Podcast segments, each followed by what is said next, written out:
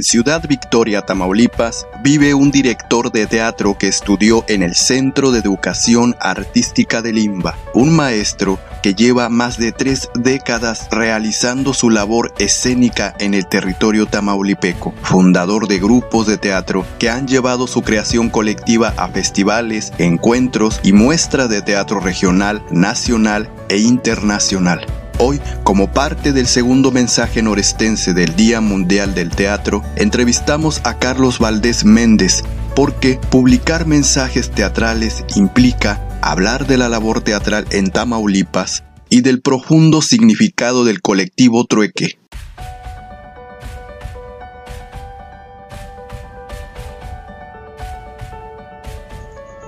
La verdad, la verdad, para llegar al éxito en cualquier asunto se necesita una cierta dosis de locura.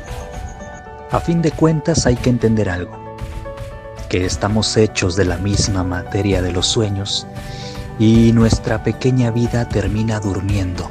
Mira, la mayoría de las personas prefieren las tonterías en lugar de la sabiduría.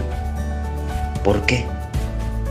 Porque las tonterías divierten, mientras que la sabiduría entristece. Dame un hombre, que no sea esclavo de sus pasiones y yo. ¿Lo colocaré en el centro de mi corazón? Sí, en el corazón de mi corazón.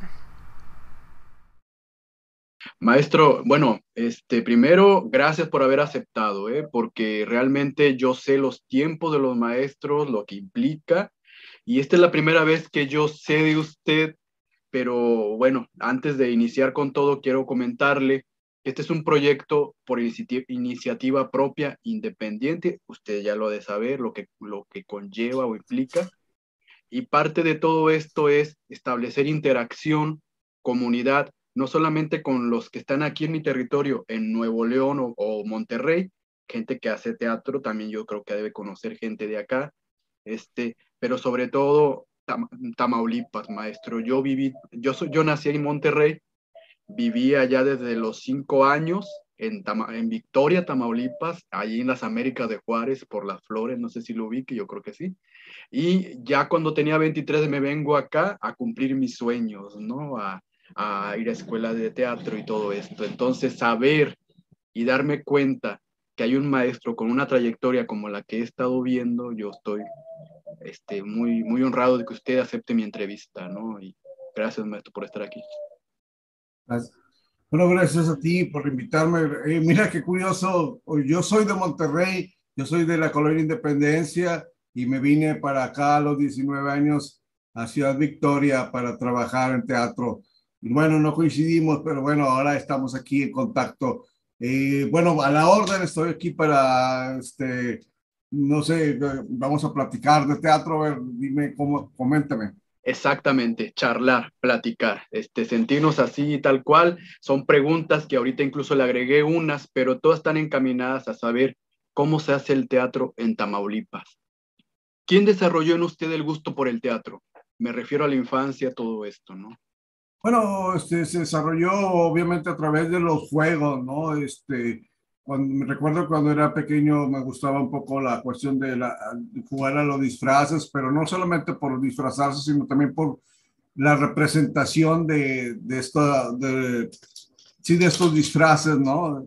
Y bueno, también desde muy pequeño me llevaron, mi familia me llevó al teatro, yo pues tuve la fortuna de estar, vivir muy cerca del Teatro Monterrey, eh, del Seguro Social, y bueno, mi familia me llevaba a ese teatro o a Teatro del Centro, porque yo vivía en la Colonia Independencia, está muy cerca, muy cerca del centro de la ciudad.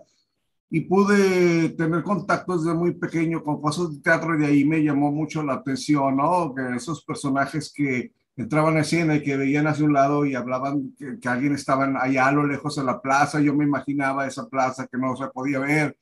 Y, y también, bueno, toda la magia, la magia de la iluminación de las obras este, eh, infantiles que vi que tenían una escenografía espectacular con la iluminación. ¿Cómo, cómo cambia este, los colores de la escenografía? Bueno, pues era a través de la iluminación y toda esa magia me capturó y, entonces es, siempre que había alguna actividad escénica, teatral, eh, yo iba a verla o participar en la secundaria, sobre todo existían esos clubes artísticos que ya no existen uh, en, en, la secundaria pagados por el gobierno, los maestros eh, de educación artística de, ah, me acuerdo que había poesía coral, también estaba en poesía coral, teatro, coro, eran varias danzas, eran varias actividades, yo estaba por supuesto en poesía coral y en teatro, y en la secundaria, no me acuerdo de secundaria 2, que no se llamaba, este, que está acá en la Colonia Independencia, atrás de donde está el santuario de Guadalupe. Y este, eh, después me entré al CEDAR, Centro de Educación Artística, eh, y ahí pero ya no continué, no terminé, porque fue cuando me vine a vivir acá a Ciudad Victoria a trabajar, y bueno, he estado tomando talleres siempre, porque ya sabes que esto del teatro, pues uno siempre tiene que estarse actualizando este, siempre tiene que estar en formación, ¿no? Como dice el maestro Tavira, este, un actor que ya no este, estudia que no este, se ejercita, ya no es una, una, un actor en formación. En este caso, bueno, yo no soy actor, pero como director y maestro de teatro. Carlos Valdés inició su preparación en teatro con estudiantes en un taller que impartió el dramaturgo y promotor de las artes escénicas Héctor Azar en 1979. Al iniciar la década de los ochentas, estudió bachillerato de arte en el Centro de Educación Artística del IMBA. En ese mismo periodo tomó el taller con el maestro Ramiro Osorio, director y gestor cultural colombiano. Formó parte de otro taller impartido por la legendaria Soledad Ruiz, maestra de actores y directoras, además discípula de Sequizano. En 1983 estaba fundando el grupo de pantomima llamado Espejos, en la Casa del Arte en Tamaulipas, y se trató de un grupo de jóvenes que ensayaban en un salón lleno de espejos, espacio que sirvió de metáfora para darle título al grupo que recorrería cada municipio tamaulipeco y del país. Tomó talleres de pantomima, de dirección y de actuación con grandes maestros teatrales. En 1984, su obra La Carpa de Vicente Leñero se presentó en la Muestra Nacional de Teatro Jalapa, Veracruz. Dicha obra mereció el segundo lugar en el concurso estatal de teatro en Tamaulipas, donde además recibió el premio al mejor director. Para 1985, la obra Ya viene Gorgonio Esparza de Acevedo Escobedo recibió el primer lugar y de nuevo el premio a mejor director. Para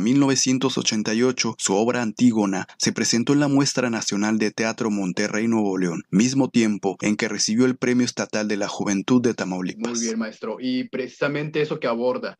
Usted llega a Victoria y ya traía la, la, la, idea del teatro, ya lo haya estudiado, este, pero allá, ¿cómo, ¿cómo lo continúa? Por talleres me dice, ¿verdad? Pero pues, veo que tiene una formación muy estética, maestro, una conciencia muy, muy bien muy bien lograda en cuanto a los montajes. Veo las fotos y no son fotos eh, que, que, diga usted, ah, estos apenas van empezando, no, esto tiene una, una, gran visión estética como director. ¿Cómo se forjó todo esto? Y bueno, este, bueno, ¿cómo, ¿cómo llegué a Victoria? ¿Qué es lo que yo vi cuando empecé a, a, cuando llegué a Victoria empecé a ver teatro? La mayoría del teatro era un teatro pues tradicional, costumbrista, bien hecho, con mucho entusiasmo y con mucha gente trabajando en, en, los montajes de los maestros que estaban en Ciudad Victoria en ese momento. Eh, claro, también había gente que empezaba a hacer cosas un poco más vanguardistas eh, de teatro, cometían ya, ya hace, estoy hablando de hace más de 35 años y metían ya proyecciones con este y efectos de iluminación diferentes a lo que estábamos acostumbrados o estaba acostumbrado a la ciudad Victoria en ese momento. Entonces, pues yo vengo con una formación diferente y obviamente, este, pues empecé a generar mi público y eh, en relación al, al, trabajo que yo realizaba y a, y a, formar un grupo grande de jóvenes que, que nos hizo el trabajo, nos hizo llegar hasta la Muestra Nacional de Teatro, pocos años de estar eh, eh, trabajando en Victoria, uno, o dos años de estar en Victoria, eh, logramos estar en la Muestra Nacional de Teatro con la obra La Carpa de Vicente Leñero. Y bueno, posteriormente, años después, volví a la Muestra Nacional de Teatro con Antígono Alberto Brecht. y bueno, sí, siento que un poco contribuí a cambiar el panorama del teatro en la ciudad y obviamente hubo mucha gente también, vino los maestros que vinieron a dar talleres porque por medio del gobierno los, este, eh, los invitaba. También surgió el grupo Ventana, dirigido por el maestro Alberto López, un joven eh, muy entusiasta, que ya no se encuentra con nosotros y que también hizo montajes muy este, particulares como Los Perros de Elena Garro, que representó a México en un evento internacional, este, el Teatro del Seguro Social, Teatro Hidalgo del Seguro Social, este, donde hubo un, un evento teatro de la Itayata, y el maestro presentó esa obra genial, eh, una puesta en escena, una poesía visual. Y bueno, ha surgido ahora en, esta, en los últimos años, surgió jóvenes que han estado haciendo teatro en Ciudad Victoria y que lo han hecho de manera muy afortunada. También algunos han llegado hasta la muestra nacional de teatro, como el caso de, Enrique Luna, que llevó unas obras a, a, una muestra nacional de teatro. También está Jorge José Valles, y bueno, muchos más que no, no quisiera este, dar todos los nombres para no este, caer en, en, si se me olvida algo, se me pase a alguien. Sí. Y qué más puedo decir, bueno, aquí en Ciudad Victoria eh, batallamos al principio por los espacios, porque no había espacios para presentar teatro. Lo que teníamos era un auditorio que nos, que es el auditorio de la universidad, que está en, el edificio de rectoría y que nosotros le llamamos en la parte de arriba, ¿sí? Tenemos que subir escenografías por esas escaleras, bajar y subir escenografías siempre que presentábamos obras, ¿no? Porque no era que presentaba la obra y así es temporada, sino que era una presentación por día, ¿no? Si acaso dos días juntos, pero era como difícil. Entonces, este, no teníamos espacios más que ese teatro de la UAD, que el chorizo, pues también decían, porque es un escenario muy alargado y no contaba con iluminación, teníamos que nosotros poner iluminación para poder, este, pues iluminar por áreas.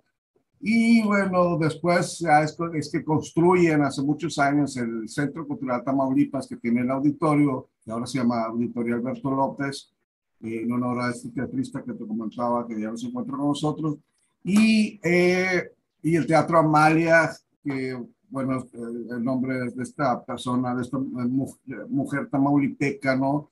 Que además fue dramaturga eh, este, mexicana y también este, fue, pues, de la primera mujer que trabajó en, en, gobierno, en, sí, que fue secretaria de, de en, el gobierno de México, ¿no? Bueno, y entonces ya con este espacio pues se pudieron hacer cosas este, eh, donde podíamos trabajar ya más la iluminación o bajar y subir escenografía. Y obviamente ayudó mucho a que el teatro Ciudad Victoria creciera estos espacios, ¿no?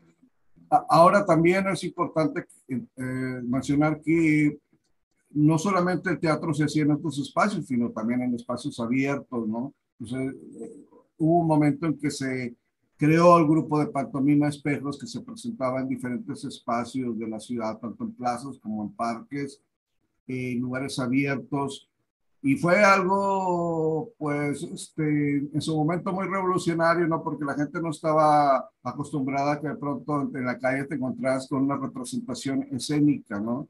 Es un grupo que todavía sigue bajo el cobijo de la Universidad Autónoma de Tamaulipas, el grupo de pantomima espejos y bueno, últimamente hemos trabajado un poquito más la función de, de, de clown, de circo y de teatro. Eh, precisamente como yo eh, estudié pantomima y trabajé cosas de pantomima, en esa búsqueda de, del mismo fue que encontré también el trabajo de clown. Y ese trabajo de clown me llevó a ver las cosas del circo que actualmente se están realizando en México, ¿no?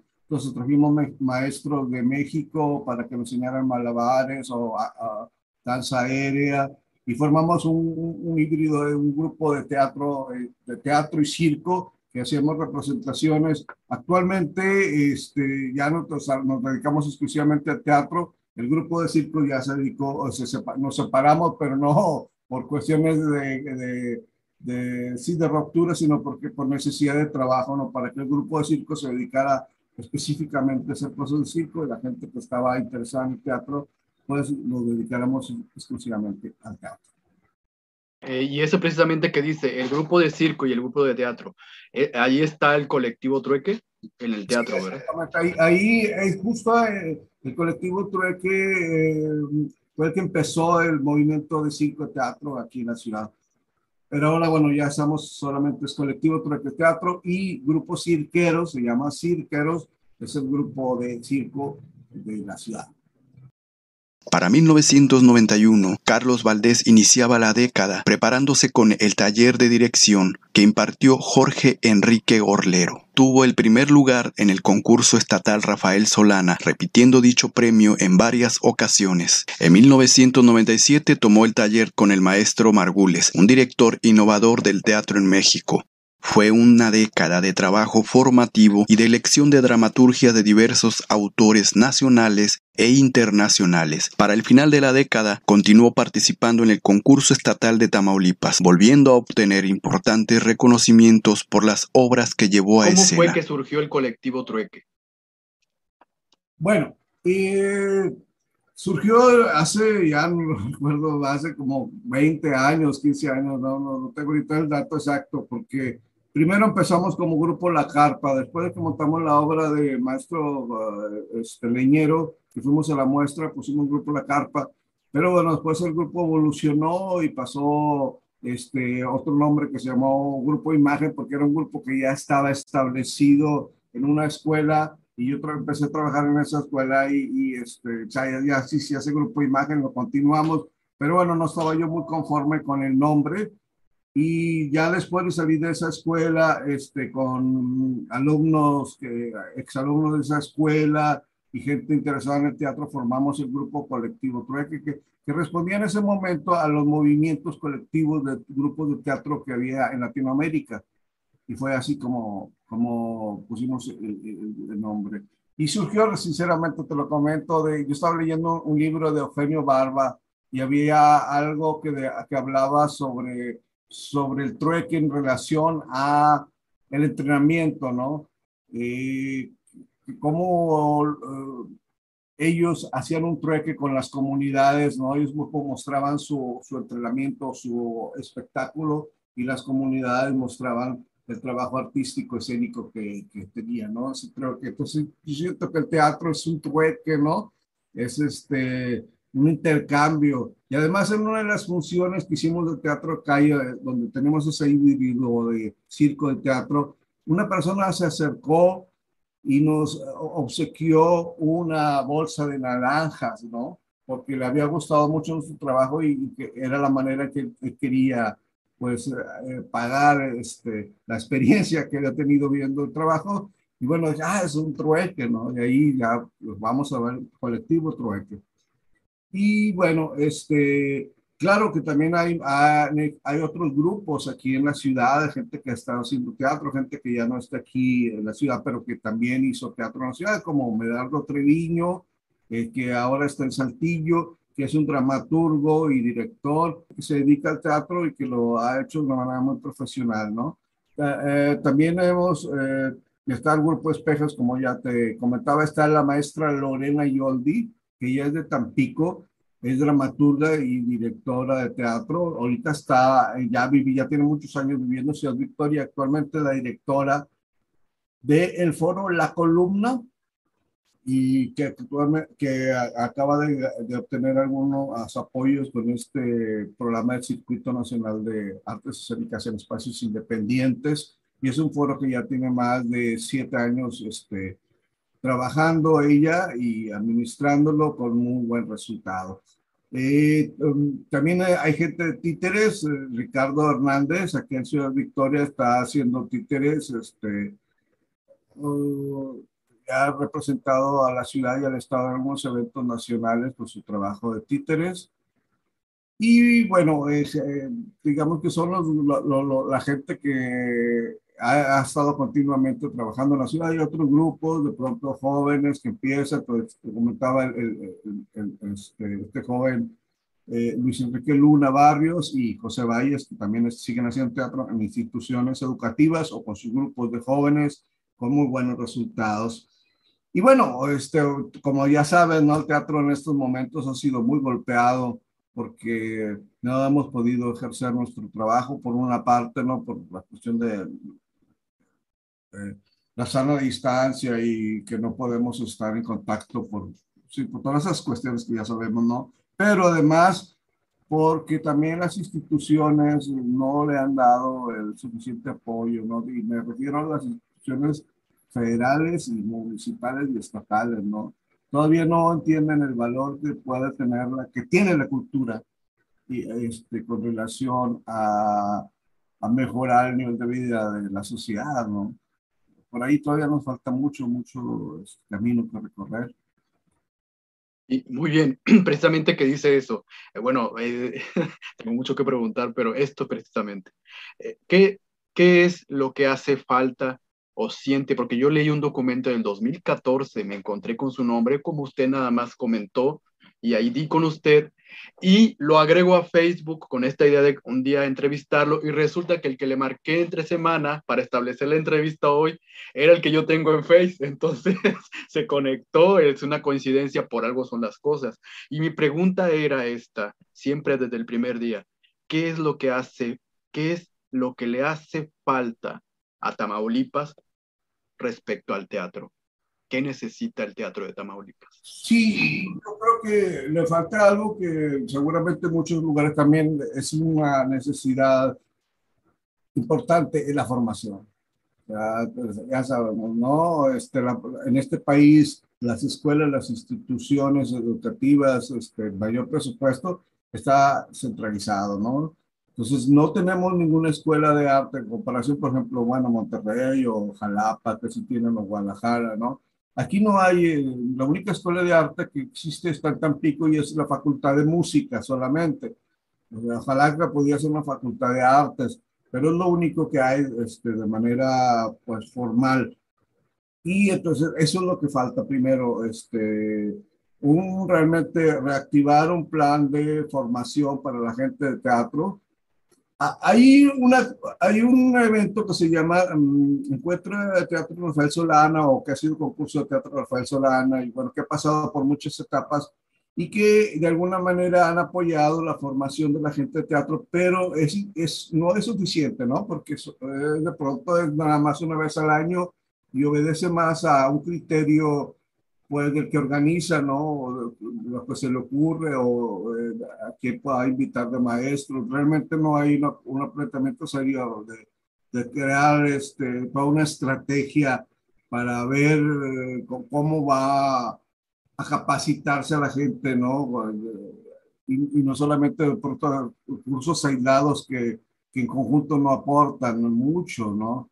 No sé, por, necesitar algo, ¿no? No, estuvo con nosotros el maestro eh, de, de, cabaret, ¿cómo se llama? se me olvida el nombre, Tito Vasconcelos, que es buenísimo, ¿no? El maestro Tito, mis respetos. Pero de pronto una clase de dos días, ¿no? Y ya se va. Y entonces, bueno, no hay una continuidad. Este, y es, un, eh, es como gastar los recursos de manera irresponsable, ¿no? Porque hay que planear de manera correcta que todos los cursos, que todas las cosas que, que trae el gobierno puedan tener una continuidad. Bueno, por ese lado, pero por otra parte creo que también le eh, compete a la gente, a los artistas eh, directamente, ¿no? Porque si no tienes tu estado, no tiene una escuela de teatro, entonces tú buscas, ah, ley, investiga, ¿no? Este, no todo es culpa del gobierno, no todo el gobierno este, te tiene que dar todo, ¿no? También eh, es una responsabilidad del artista buscar la capacitación este, para poder mejorar el trabajo, ¿no? Yo creo que es fundamental la capacitación. Puedes tener talento, pero si no tienes conocimiento, vas a batallar mucho, ¿no? el conocimiento te, te ayuda a poder hacer las cosas de manera más eficiente. ¿no? Más consciente, ¿no? Y sobre todo porque el trabajo que uno hace va dirigido a alguien, al público, ¿no? Eso es lo más importante. No hacemos un trabajo para nosotros, para vernos nosotros y para una cosa de nosotros. No, es un trabajo que pretende tocar al espectador, darle algo, este, moverlo, ¿no? Y tenemos que hacerlo con responsabilidad. Para la primera década del 2000, tomó el curso de pedagogía teatral durante dos años y talleres de teatro para niños. Sus obras recibían el primer y segundo lugar en el concurso estatal Rafael Solana y en el concurso de Getty. Además, continuó obteniendo en varias ocasiones el premio a mejor director. Las obras fueron parte del trabajo que ha realizado en forma colectiva y al finalizar la década toma el taller con Ana Correa, un entrenamiento que provenía de Perú y que aportó más preparación a su visión de director. Usted pudo haber dicho, yo me voy para Monterrey yo me voy para acá donde se me está reconociendo, yo tuve éxito allá, me voy. ¿Qué lo, qué lo hace estar en, Victoria, en Ciudad Victoria, Tamaulipas? Y sobre todo, eh, eh, cómo ha transmitido eso que sabe a, a los otros. Bueno, eh, me quedé en Victoria porque vivía agua de la Piñita. no, no sé si esa anécdota, ¿no? La que la gente toma agua de, la Piñita, que es un río, y, hace que uno se quede aquí en la ciudad. Es, es, es bruja, ¿no? no sé, me gusta la ciudad, me gusta la tranquilidad que tiene y que te ofrece la posibilidad de dedicarte al 100% a, una actividad como que es en este caso el teatro y no te gastas la mitad del tiempo en trasladarte de un lugar a otro, ¿no? Eh, por un lado. Y bueno, eh, bueno, y de alguna manera también porque, porque aquí tenía trabajo, ¿no? Porque estaba trabajando en la Casa del Arte, ahorita ya soy jubilado, y la Casa del Arte y una universidad, que sigo trabajando en la universidad. Y bueno, tenía mi centro laboral, entonces no podía mover porque eso me daba la estabilidad económica para poder trabajar el teatro, porque si no tienes estabilidad económica es muy difícil, ¿no? Sinceramente, este, trabajar el, el arte, uno cuando diga, no, pues este, es por amor al arte, uno necesita comer, ¿no? Para poder crear. Bueno, es por eso. Y, y por otro lado, porque este, la otra pregunta, perdón, era en relación a... A la, a la enseñanza, a transmitirlo. Sí, mira, yo, yo te comento, uh, sinceramente me considero más director que maestro. Eh, me cuesta un poco uh, plantarme en un salón o, con un grupo de alumnos y empezar a dar una clase de teatro, siempre termino montando una obra. Eh, me gusta mucho el proceso de montaje. Claro que entiendo que este proceso eh, eh, es de alguna manera como dar clases, ¿no? Porque empiezas primero investigando con, con, con el reparto, con los actores y las actrices, investigando sobre el tema, si es una cuestión política, social, etcétera, y luego investigando de manera física los personajes, sus acciones, y todo este proceso lo empiezas a montar eh, o incluso a, a, escribir escenas, ¿no? O, hacer alguna dramaturgia sobre, la, sobre el texto que ya está interviniéndolo por medio de, de un trabajo de investigación y de improvisaciones. Eh, esto, este proceso yo lo disfruto mucho, ¿no? Y pero si yo no me considero maestro, me considero más un director de escena. Ahora, otra cosa que te quiero comentar es también que la última parte de nuestro, de nuestro trabajo en el grupo colectivo Trueque, curiosamente ha sido así colectiva. La mayoría de nuestros puestos en escena, las últimas que he realizado, si bien yo doy la última pincelada, finalmente es un trabajo colectivo, porque con el paso del tiempo me di cuenta que tenemos que involucrar, los directores tenemos que involucrar realmente a los actores en el proceso creativo, que los actores no pueden ser unos títeres del director que de repente no saben ni por qué se mueven ni por qué están hablando. O sea, e-, ellos tienen que tener una apropiación muy clara de qué es lo que vamos a decir con la obra y no solamente eso, también deben de participar con sus opiniones, incluso con, con, sí, con el planteamiento escénico o con la puesta en escena, ¿no? Nosotros trabajamos de esta manera, analizamos mucho de manera conjunta el texto primero y escuchamos las opiniones de todos, que, este, de, todos y, hasta que unificamos ya tenemos una, una misma idea de, este, que, lo que queremos decir con la obra, o lo que entendemos con la obra. Después de esto, en una etapa de improvisación, del movimiento. O sea, yo no llego y a ver, muévete para allá, muévete para acá, no, no. O sea, vamos a darle la escena, pero muévete como tú quieras, como tú sientas. Bueno, yo les pongo algunos, tal vez algunos elementos para que se apoyen, algunos elementos de escenografía, de utilería, ten esto, aquí está. Y entonces, a ver, va, dale tú solo, ¿no? Y entonces ellos van encontrando de manera natural este, los impulsos natural, valga la redundancia, de, de las acciones. Y algunos digo, ah, perfecto, así es, aquí es así, aquí Igual algunas ya las tenía yo contempladas, pero no les digo, ¿no? Y coincidimos, ah, ahí está. Este, y entonces de esa manera el actor, pues, no, no solamente se siente, sino que es parte de la creación. Y, el momento de estar representando la obra ya en funciones, obviamente cambia mucho, porque es un actor creativo que sabe por qué está haciendo eso, ¿no? Bueno, eso es lo que yo creo, eh, lo que hemos trabajado. Y genial, porque ya me respondió dos preguntas que tenía, que el, sobre la dirección, el tipo de dirección que realiza, ya lo observo, lo analizo. Esto también es parte de, de, de, mi escuela, de lo fundamental, ¿no? Un actor que se prepara, un, un actor creador, un, un director creador, pero sobre todo lo que realmente significa pertenecer a un colectivo, que eso también es otro tema muy importante en nuestra formación como actores, como artistas, ¿no? ¿Quiénes conforman el grupo, maestro? Usted es el, fundador, ¿verdad? ¿Hay alguien más o, van saliendo? como cómo, ha estado? No, mira, curiosamente eh, eh, nos hemos mantenido muchos años, ¿no? Eh, los compañeros, este, hemos variado, ¿no? Se ha ido un poco reduciendo porque también hubo un momento que éramos un grupo más numeroso porque teníamos la beca del FONCA de teatros para la comunidad teatral, estábamos trabajando en teatro en LIMS de Ciudad Mante. Y bueno, eso nos daba la posibilidad de, de trabajar con más personas, ¿no? Pero ahorita te puedo decir, bueno, lo, lo, los que este, conformamos el grupo es Taide González.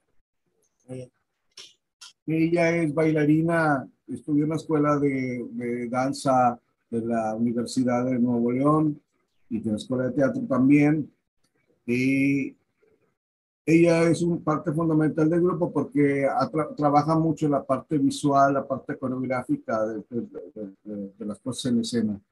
Tenemos a, Enrique Luna, que yo sido un joven que, este, bueno, ya no está tan joven, pero empezó desde jovencito de Cuesta en el Cebetis con, con, nuestro grupo, antes se llamaba el Grupo Imagen, y continúa este, haciendo teatro, eh, también es el director y también tiene el grupo el que está trabajando. También está José Valles, eh, también tiene un grupo en el Cebetis. Ellos dos, José Valles y, y, Enrique Luna, actualmente están actuando en, en, la obra Arroyos para Benjamín, que ha recibido muchos premios.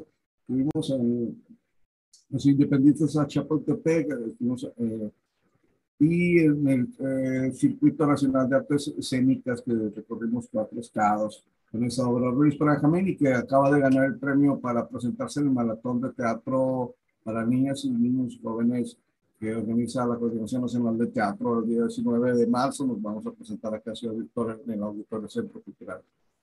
Y bueno, también está Jesús Cota, eh, también forma parte de nuestro grupo ya de hace muchos años. Y también está el maestro Armando Mancilla, que es dramaturgo, pero él nos ha apoyado mucho en la cuestión de la iluminación. Está también apoyándonos eh, Lorena Yoldi, que es dramaturga y directora del espacio por la columna, y ella nos apoya mucho a dar la última, las últimas este, opiniones, ¿no? lo, que tenemos también es que cuando hacemos una obra, no, la hacemos de manera colectiva, pero no nos quedamos ahí, no, sino que buscamos gente que, amigos, gente que, atraer acá a la ciudad, que venga y la vea, o incluso si se puede de otras ciudades, los invitamos para que vean y que nos den la opinión de lo que están, este, para mejorar el trabajo, ¿no? Porque siempre otros ojos este, ven cosas que nosotros ya, no, por, por estar ejercitando lo mismo, no vemos, ¿no? Bueno, y este, y bueno, básicamente ahorita, bueno, también está eh, Jorge Mata, que ya tiene muchos años trabajando con nosotros. Eh, desde ah, que hicimos la obra Visiones de Frontera, que era un, una, una, obra que se tomó textos de varios autores que hablaban sobre la, eh, la frontera y que tuvo mucho éxito en su momento, que ganó el premio eh, Rafael Solana de aquel año, estoy hablando hace 25 años más o menos, y él sigue, él sigue con nuestro grupo en diferentes montajes. Eh, y bueno, básicamente esto es, es el grupo colectivo Troy.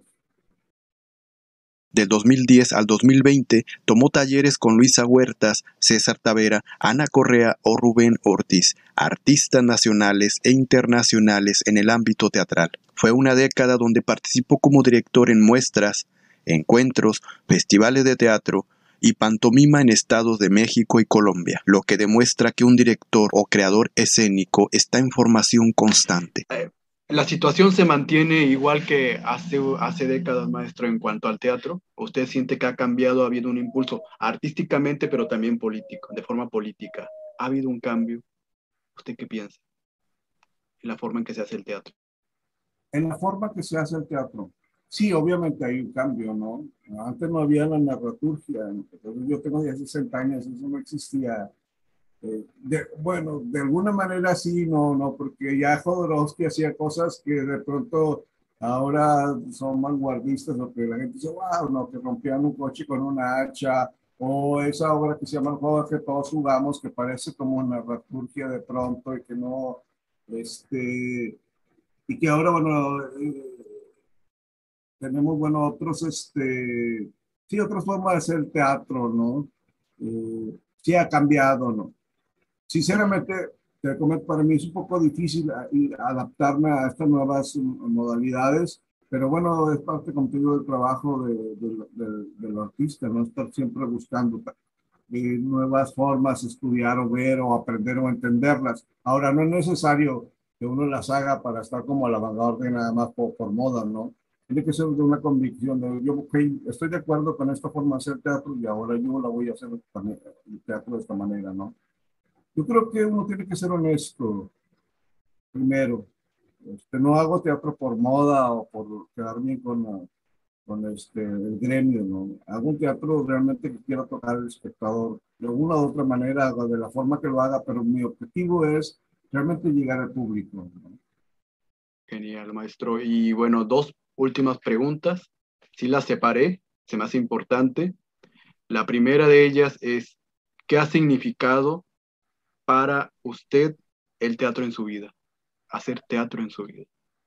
Creo que ha sido muy satisfactoria las cosas, lo, lo que eh, he recibido por mi trabajo.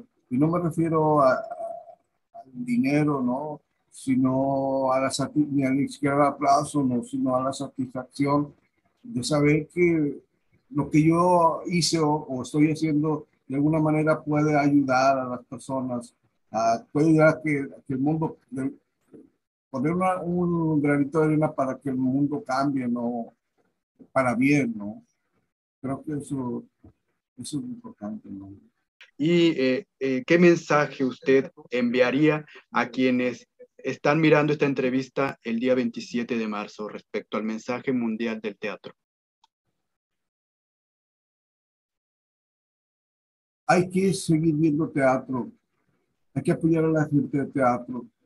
Hay que ir al teatro para tener una comunicación directa con un hecho escénico, pero además para encontrarnos, para ver de pronto, pues, lo que nos pasa como sociedad o como seres humanos, para tener una catarsis, para tener una reflexión, para sanarnos, para divertirnos, y para hacer comunidad, que es importante. Y sobre todo también para entender que la violencia no es el camino en este mundo, ¿no? Eso podría decir. Genial, maestro. Muchas gracias. Qué, qué, qué bonito mensaje, ¿eh? de veras, porque estamos en una etapa de violencia terrible en todos los lugares del mundo y nuestra nación, nuestros territorios. Y bueno, a mí me da alegría que dentro de todas esas, esas cuestiones esté alguien haciendo teatro desde sus trincheras en Ciudad Victoria. Y entonces es la primera vez que yo entrevisto a alguien de, de, de esa zona donde yo viví y que tengo tantas memorias este, maravillosas respecto a mi inquietud de tomar un libro, leerlo y un día plasmarlo en un escenario. Entonces, qué, qué, qué, qué, privilegio haberlo entrevistado y, y gracias por el tiempo, maestro, en serio.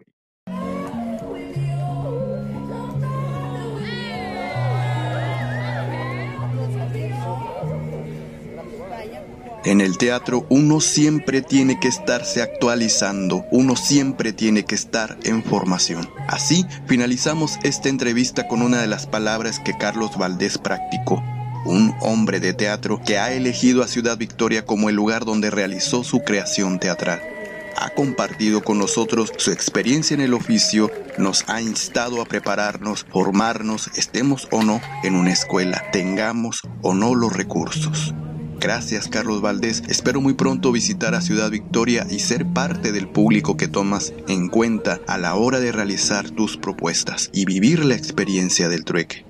Larga vida al teatro y sus artistas tamaulipecos. Larga vida al mensaje norestense del Día Mundial del Teatro. Mi nombre es Aarón Coré. Hasta la próxima.